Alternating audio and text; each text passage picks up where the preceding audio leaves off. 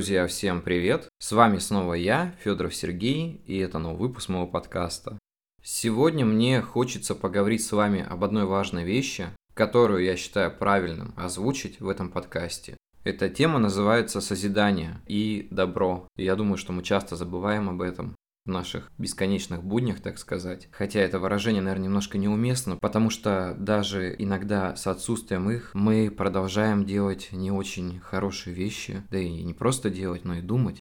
Знаете, мы живем в такое время, когда вокруг творится очень много несправедливости, которую нам приходится наблюдать каждый день. Порой человек, который наблюдает за этим, в один момент приходит к выводу, что это нормально, что так и должно быть, таков порядок вещей. Но эти мысли очень далеки от реальности. Хочется сказать больше, что такого быть не должно. Но нужно помнить, что поодиночке вы полноценную картину не измените. Потому что человек, у которого мнение абсолютно расходится с мнением большинства, он так или иначе начинает со временем от этого страдать. Вспомните историю Иисуса Христа, того, кто принес наш мир добро, но люди ответили ему далеко не добрыми действиями, но при этом его идея живет и по сей день. Представьте, насколько сильная концепция идеи добра, что спустя 2000 лет его дело до сих пор существует, живет и многие его продолжают. Хотя есть и другие хорошие примеры, но я выбрал в этом случае для себя самый главный. Так или иначе, что бы ни случилось, мы должны оставаться людьми. Людьми добрыми, понимающими, не осуждающими. Потому что иногда есть такая склонность человека осудить кого-то за те или иные поступки,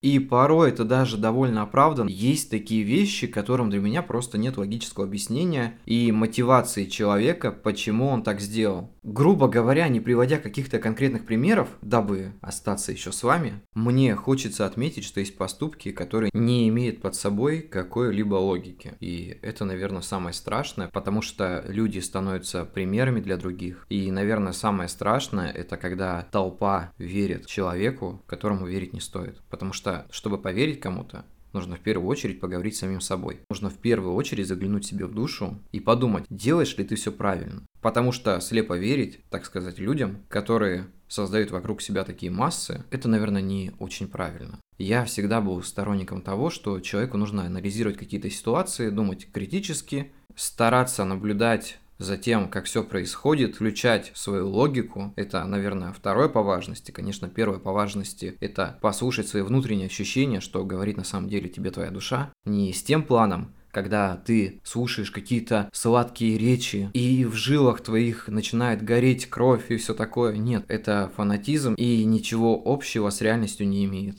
Но сегодня вообще выпуск не об этом, это такая краткая подводка, наверное.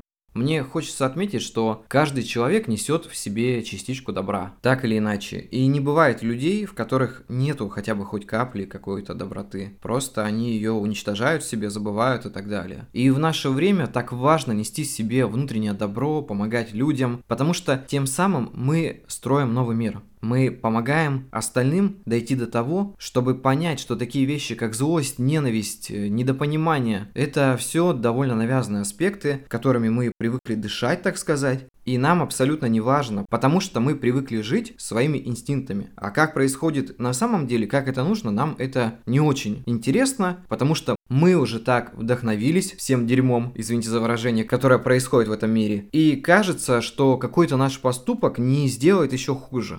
Это очень большое заблуждение, потому что люди думают, что если есть вещи, которые остальные творят в более худшем виде, то какой-то их маленький проступок покажется, наверное, чем-то незначимым. Но мне нравится концепция христианства по одной простой причине, что у Бога нет ни маленьких грехов, ни больших. Для Него все грехи одинаковые. Поэтому нужно понимать, что любая вещь, которую ты делаешь, тебе рано или поздно придется за нее платить так же, как платят все остальные. И в этом, наверное, вся прелесть того, что происходит. Это помогает тебе оставаться человеком и стараться сохранять твой внутренний свет, который ты несешь из года в год до конца своей жизни. Мы можем называть это как угодно. Грех, карма, возмездие и еще как-то по-другому. Но в конечном итоге результат один и тот же, что при жизни, либо после жизни тебя это настигнет. Уверен, что многие мне возразят и скажут, что после смерти мне будет все равно, но на самом деле мне кажется, что умирать с ощущением того, что ты жил как полнейшая свинья, извините меня еще раз за грубое выражение, это не очень приятно.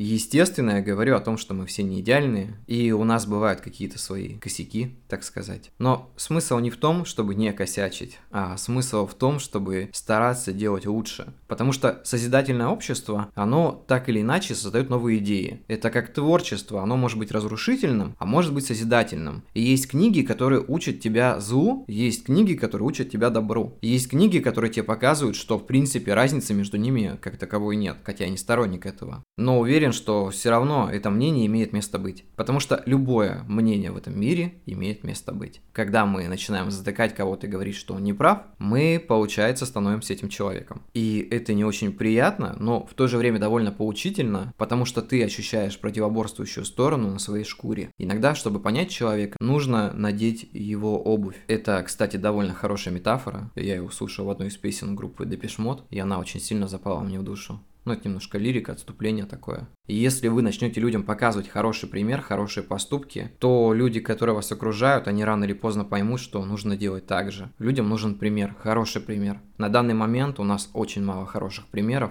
Даже ваш покорный слуга считает себя не очень хорошим примером, потому что он часто ошибается в чем-то. Но, наверное, у меня есть еще шансы выйти из этого, потому что я признаю свои ошибки, и если я где-то ошибся или чего-то не сделал, или что-то пообещал, но не сделал, я обязательно за это извинюсь и постараюсь это исправить. Наверное, мой выпуск покажется многим довольно банальным, потому что я рассказываю о вещах, которые и так, в принципе, все знают, но иногда мне кажется, что их просто нужно проговаривать слух, чтобы напоминать людям о том, что мы идем немножко не по правильному пути. Начинать всегда нужно с себя, потому что пока ты с себя не начнешь, пока ты свой мир не изменишь, ничего не изменится. Иначе ты перейдешь просто в какой-то лучший мир с багажом своих плохих поступков, так сказать. Это не значит, что вся жизнь это такое искупление плохих поступков. Это старание их не делать. Мне почему-то все время хочется приводить аналогию христианства, потому что в ней я вижу некоторый ответ на свои вопросы. У меня совсем недавно произошел разговор с человеком на тему так называемого греха. И я вдруг вспомнил, что на одной из лекций, когда я учился в семинарии, мне сказали довольно важную вещь в моей жизни – что преодоление греха – это не только искупление его и прощение, но и не возвращение к нему. То есть есть проблемы у людей, и это можно не только к христианству относить, а вообще к любой вещи, когда человек совершает какой-то поступок, кается за него, ему очень стыдно, но потом он опять к нему возвращается, и все идет по кругу. И скажите мне, пожалуйста, какой смысл был за это извиняться, если это в тебе до сих пор осталось и никуда не делось? Я, кстати, этим часто тоже очень грешу, потому что совершаю какие-то поступки раз за разом, хотя вроде проговорил, все сделал, но, как говорится, нужно всегда держать внутренний самоконтроль, внутренний смотритель, так сказать. Наверное, где-то в моих идеальных, в кавычках, так сказать, мыслях я представляю, как люди перестали уничтожать друг друга, делать друг другу больно, создавать какие-то ужасные ситуации и просто попытались понять друг друга. Я думаю, что до конца понять другого человека невозможно. Можно просто попробовать его принять таким, какой он есть, и хотя бы немножечко понять. Кто-то мне сказал, что добро должно быть с кулаками, но оно должно быть с кулаками ровно тогда, когда другого выхода уже нет. Все остальное это такие придуманные иллюзии. И если ты будешь силой заставлять каждого человека думать так, как ты хочешь, то ты сам станешь тем злом, с которым ты борешься. Поэтому милосердие, понимание. И думаю, самое главное это сохранение в себе человека. Поймите меня правильно, мне просто сегодня захотелось поговорить о таких вещах, потому что мне нужно было высказаться. Перед тем, как закончить, мне хочется поблагодарить всех, кто слушает мой подкаст, кто остается со мной. И самое главное, всем тем, кто остается неравнодушен и продолжает слушать меня из года в год. Дорогие мои слушатели, огромное вам человеческое спасибо. Такие вещи очень мотивируют меня на записи новых выпусков и продолжение моего дела. Уверен, что мы прощаемся совсем ненадолго, Увидимся через неделю, через две. Я вас всех крепко обнимаю. До скорых встреч и всем пока.